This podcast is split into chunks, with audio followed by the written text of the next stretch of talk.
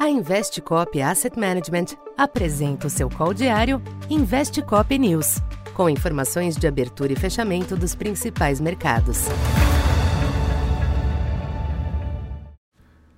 Bom dia. Eu sou Silvio Campos Neto, economista da Tendências Consultoria, empresa parceira da Investcop. Hoje, dia 27 de abril, falando um pouco da expectativa para o comportamento dos mercados nesta quinta-feira.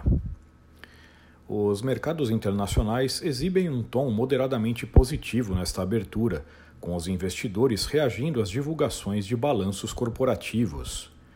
O resultado da meta no fechamento de ontem foi bem recebido e impulsiona o Nasdaq Futuro, contribuindo também com alguma reação do S&P 500 e do Dow Jones, índices influenciados negativamente ao longo desta semana com as preocupações renovadas em torno dos bancos norte-americanos. Na Europa, os mercados por hora reagem bem aos resultados dos bancos Barclays e Deutsche Bank. O tema segue no foco do dia, com as divulgações nos Estados Unidos dos números da Caterpillar, Intel e Amazon, estas duas últimas apenas no fechamento. A economia norte-americana também permanece monitorada na semana que antecede a decisão do Fed.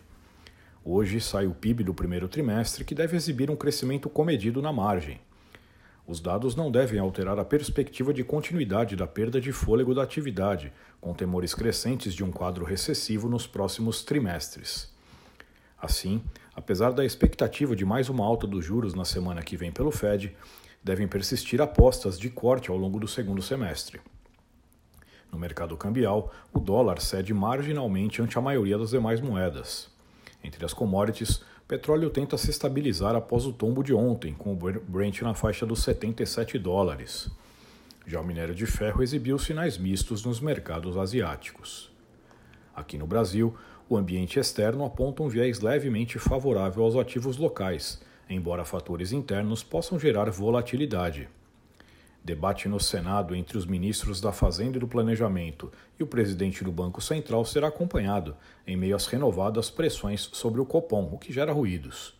O tema fiscal também segue no radar após a decisão favorável de ontem do STJ ao pleito da Fazenda sobre a exclusão de benefícios tributários da base de cálculo de impostos federais.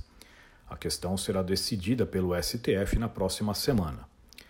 Já a implementação da CPMI de, dos eventos de janeiro é um complicador à tramitação do arcabouço fiscal.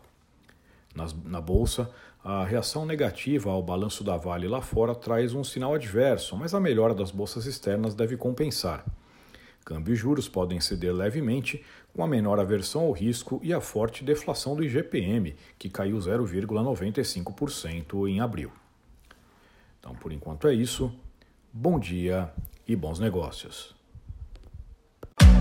Essa foi mais uma edição Investe Cop News.